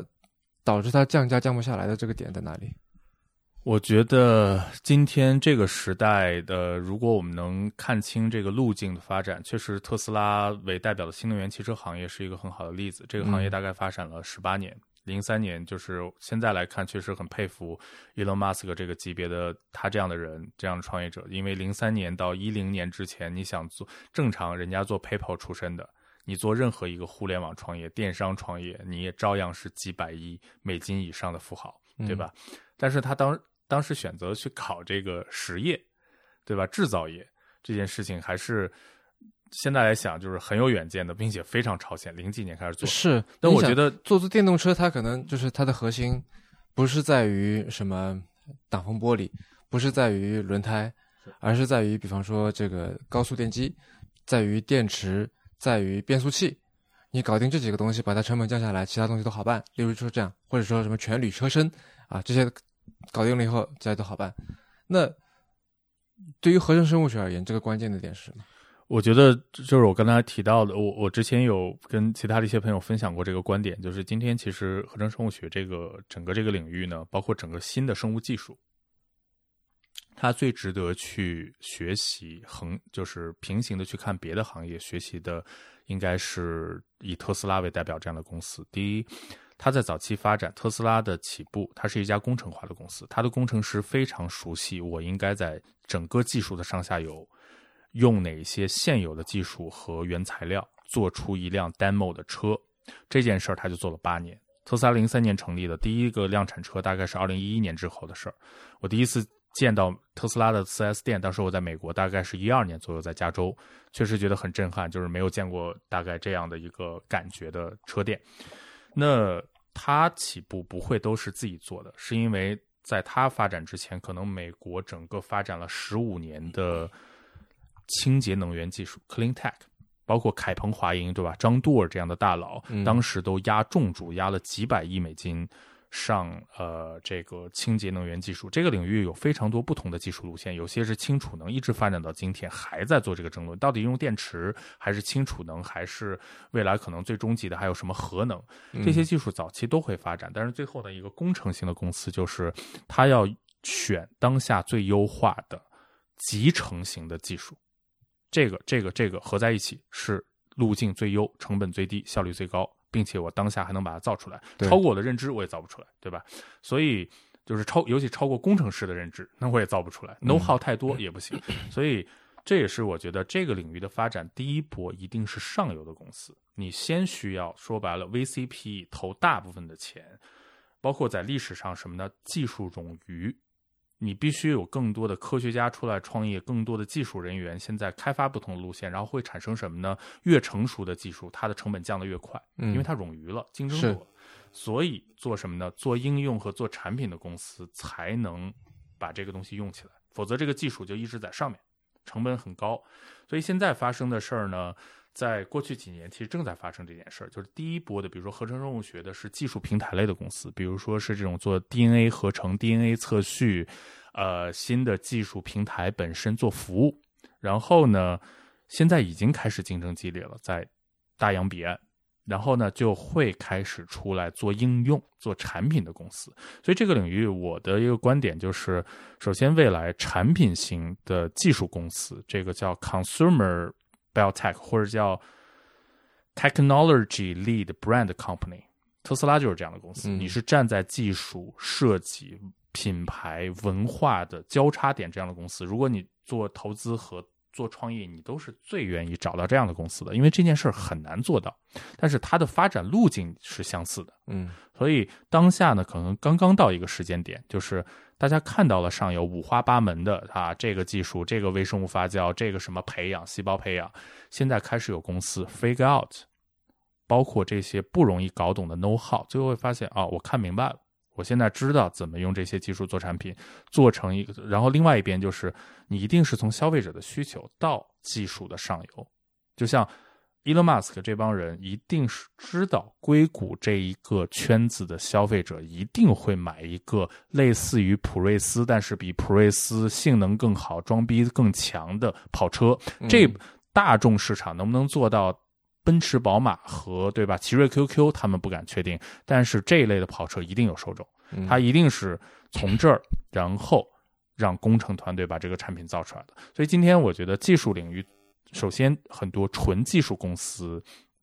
我之前说过一个一个观点，可能会让大家觉得就是现在听起来比较大胆，就是首先未来的合成生物学领域纯技术的公司，百分之九十以上是没有任何投资价值的。因为各个产业都是这样，你只是纯技术的公司，或者只是供应链、产业链上的一个环节，技术会迅速被淘汰。未来技术过时淘汰的速度只会越来越快。所以，即使今天你的技术已经发展了几十呃十几年，已经是一个成熟的技术，它会过时的。就是技术只要翻篇儿，你就进博物馆了。所以今天的一个挑战就是特斯拉这样的公司，你会发发现它在做一件什么事儿呢？高度垂直集成化，做的所有的事儿，他用了十几年，把所有的事儿传传传传传，哪些事儿抓到自己手里做，你会发现这是一家硬件公司，还是个软件公司，还是个互联网公司，还是个生产制造公司，还是个设计公司，还是个人工智能公司，它都是，是因为今天作为怎么说呢，就是你最。能去直接打市场、产生影响力的公司，在各个行业的桥头堡一定是高度集成化生产制造的公司。嗯，所以我现在理解了，他十几年做了这么长时间，才把这么复杂的一个产业链，做汽车是过去最复杂的一个消费品和产业链，对吧？比可能比造手机应该还会更复杂。复杂的多了。对，拆所有的东西拆了以后。你只有足够了解这个产业链所有的技术细节，你再把它装回去的时候，你才能找到最优化、最低成本、最高效率的方式。嗯，这就是你看他们做这类企业，就是火箭科学，我给你拆了，拆完了以后会发现里面有一大堆 bullshit，你为什么用这个？然后你问这个领域的技术人员，他不知道，因为这是他的祖师爷传下来的，是就要用这个钢板这个材料，所以它贵。所以所谓我们现在流行的这个词儿“第一性原理”，对吧？这个 其实你就是不断的去拆解它，拆解它了以后是为了把它装回来，然后找到一个更更优化路径。而且我现在慢慢理解到一点，就是你看今天为什么新能源汽车为代表的这个行业是科技行业变成了桥头堡，不是互联网了，是因为它集成了最多的学科和产业链。那它的一个优势，从商业层面就是它的壁垒足够高。虽然这个壁垒是是相对的，就说白了，对吧？你有足够的资本，所以你看到咱们咱们的都是互联网企业家也进来了。就这些 know how，我是可以 figure out，只要我能雇到最最牛逼的人才，对吧？但是呢，它的一个特点就是它就是多学科、跨学科、跨产业链，不断的把技术吸到了你的这个产业里面。就是今天人类最先进的技术工具、思想、生产体系、未来的制造业、人工智能，全部是吸进来。所以这个行业。从这个角度，就是我之前也思考过这件事情，跟朋友讨论过，就是哪些行业你很像现在今天的汽车，它就是个大集成，它会把很多跨学科的东西融合进来。然后另外一个，我觉得是什么呢？就是你为什么要拆解它？就是因为这个行业它未来的生产成本、原料成本都会上升。比如说，呃，不是说上升，就是它现在一定，就是说它有办法是把一个可能这个行业本来是应该上升的各方面，生产制造啊什么的不确定性上升的，你能降下来，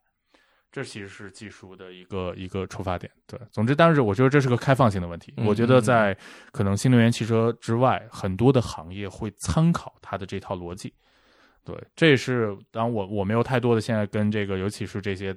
这些呃。很牛逼的投资机构，我不知道他们实际的这个想法，但是我看到的就是这个行业最牛逼的就是把最好的人才和最好的人类技术工程全部都吸进来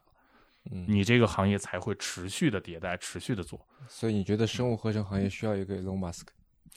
对，I don't know，可能这个对吧？当然，我每个创业者心里都这个就是你都是时代性的嘛。上一个时代大家都希望成为乔布斯，你这个时代都希望自己 能接近这个 Elon Musk，但是我觉得就是。这也是这个领域会让人觉得就是比较 exciting 的吧，嗯，对。但是现在我觉得已经开始有萌芽了。现在我觉得中国最大的问题就是这些技术 know how 大家逐渐的了解了以后，然后这些包括文化理念大家都拉到一条线了以后，呃，美国、欧洲可能在这个新的产业一开始跟最早的特斯拉新能源一样，它会先领先你几年。中国的第一批创业者 figure out 了以后，现在还是太缺少具体做应用的人，太少了。中国我们看到那边欧美的一些，去年我们也看了一些项目，分析了一些项目，就是已经现在有一种爆发的趋势了，就五花八门，做 biotech 的，做啥的都有，真的是做啥，做宠粮，做宠物，不是那个那个各种的材料、医疗、食品、农业、化妆品，什么脱发，很多的公司，这边细分领域基本上还是零。现在处于还处于一个交接，就是中国刚刚从互联网经济过渡到了消费第一波的消费经济，但是第一波的消费经济本质上是快销，就是快销这件事情，宝洁、联合利华这些公司做了一百多年，但是中国的快销的问题是，虽然你的供应链很成熟，但是你的比如说你现在做一个品牌，你的品牌背后没有独立自主的技术，今天这个品牌你会发现，年轻人我的观察不一定对。他们很喜欢你有自己牛逼、独立、自研技术的品牌，就是你的品牌背后要有东西拖着。嗯，因为以前只讲对吧潮流，只讲情怀，比如说国潮，这个东西撑不住了。你就像今天你看一个李宁的鞋，你的那个什么碳纤维的那个什么鞋的那个技术不够牛逼，他就会觉得你哎就看明白了，你是想骗我钱，用我的情怀骗我钱。所以我觉得今天其实。正在处于这个这个交接点，就是第一波的消费品牌，但是他们都会意识到一个问题，呃，我们非常稀缺好的技术，在各个行业，所以最后它为什么会内卷，就是因为你把所有的上游的这些供应链，虽然我们很成熟，但是它迅速的就没有新东西了，没有创新了，对，所以我觉得下一批的各个领域，就是合成生物学只是技术的一个分支，如果只看合成生物学。就像你只看那个电池的技术，你是看不到特斯拉的。但是电池技术本身又很重要，对，嗯，行，那今天聊的差不多，好，好，好，我们有一个固定环节叫做 One More Thing，就是找嘉宾来推荐一个什么东西，可以是书，可以是人，可以是一件事，一个地方，你会推荐什么？我最近如果要说推荐一个地方的话，呃，我觉得首先云南吧，就是我最近刚刚呃十月份又去了一趟云南。首先，我觉得对于在北京、上海这样的城市生活的人，在云南这个地方是一个除了它是一个很好旅游的地方，就是尤其对于科技圈的从业者，就是一个很好的思考这个自然和科技还有自己生活 这样之间关系的一个地方。我今年也去了两趟云南。对云南我还是蛮喜欢的，呃，我其实还没去太多的云南的这些真正风景优美的地方。我其实待在，即使待在昆明，都会让我觉得，我我的一个感受就是说，我们在北京、上海在科技圈儿聊的这些概念，合成生物学、AI、Metaverse、Crypto，对吧？嗯，你当放在一个自然资源非常自给自足，生活节奏也没有那么快。我的生活不需要靠科技撑着的地方，它有那么重要吗？其实也没有那么重要。嗯，所以我上一次的思考就是，确实今天的世界它的发展、技术发展也是不平均的。就是未来可能这些一线城市的人，为什么大家会很执迷于技术的进步？一个很重要的原因就是，我们的生活工作已经绑定、绑死在了技术上。嗯，所以你相信的东西，你信的那个神，你信的这个未来，你的乐观主义都是跟技术有关的。但是呢，当你看在一看到一个更自然的一个人，一个 natural human being，一个生活在资源自然资源丰富的地方的人的时候，你就会反思这件事儿。所以未来可能最好的一个图景就是，世界不应该完全变成技术性的，合成生物学 AI 也好，这个东西一定会很牛逼的。但是呢。一定也要多样丰富，就是就像我们今天在昆明，我去的时候刚开完这个叫生物多样性大会，嗯，就是理解到了，就像哲学家说的，参差多态，多态才是幸福的本源，它必须要具有多样性。所以未来可能会有一部分人，他会要给他一个选择：我可以用传统的农业，我可以去保留这个文化，我可以用一个更自然的方式支持我的生活。你应该把这些地方保留出来。但是你技术提高的是什么呢？你搞这些这么就高科技、提高效率，大家一直在说效率、效率、效率，工业化、规模化、标准化。你可能最终这个命题就是，人类必须要向自然界学习如何用有限的。很少资源创造更多的东西，然后剩下的把它留出来，让它发展成别的形态。嗯，如果今这也是真正我们去思考这个未来自然界，其实和资本和科技是有矛盾的，就是因为资本主义资本要的是垄断和单一性。嗯，对吧？我希望你未来都吃植物肉，我希望你未来用的那个东西都是合成生物学做的，这个未来肯定不是最好的未来。当然，这个是最大化嘛？是这个答案，我觉得确实是一个开放问题，我也没有直接答案。但是到昆明这样的地方，云南这样的地方，才能进入到那个思考状态。嗯，可能是因为吃的也比北京好很多。对啊，就是对，真的是环境就自然让你进入到一个身心自洽的状态了。嗯，行，那就先这样。好的，谢谢任宁。嗯，拜拜，拜拜，拜拜。好了，您刚刚收听的是迟早更新的第一百七十七期，这是一档探讨科技、商业、设计和生活之间混沌关系的播客节目，也是风险基金 Once Ventures 关于热情、趣味和好奇心的音频记录。我们鼓励您与我们进行交流。我们的新浪微博 ID 是迟早更新，电子邮箱是 embrace at weareones dot com，拼法是 e m b r a c e at w e a r e o n e s 点 c o m。那如果您想要访问迟早更新的网站，可以在浏览器地址栏输入刚才那个邮箱的后缀，在导航栏中呢就可以找到迟早更新的网站链接了。我们为每一期节目都准备了延伸阅读，希望您善加利用。那如果您喜欢我们的节目呢，欢迎去各大的这个博客客户端去给我们评论，啊，进行订阅收听。那么同时，如果您喜欢这档节目，也欢迎您收听我跟 Real 搭档的播客《提前怀旧》啊，会更新的。呃。我们希望通过制造更新，能让熟悉的事物变得新鲜，让新鲜的事物变得熟悉。下期再见。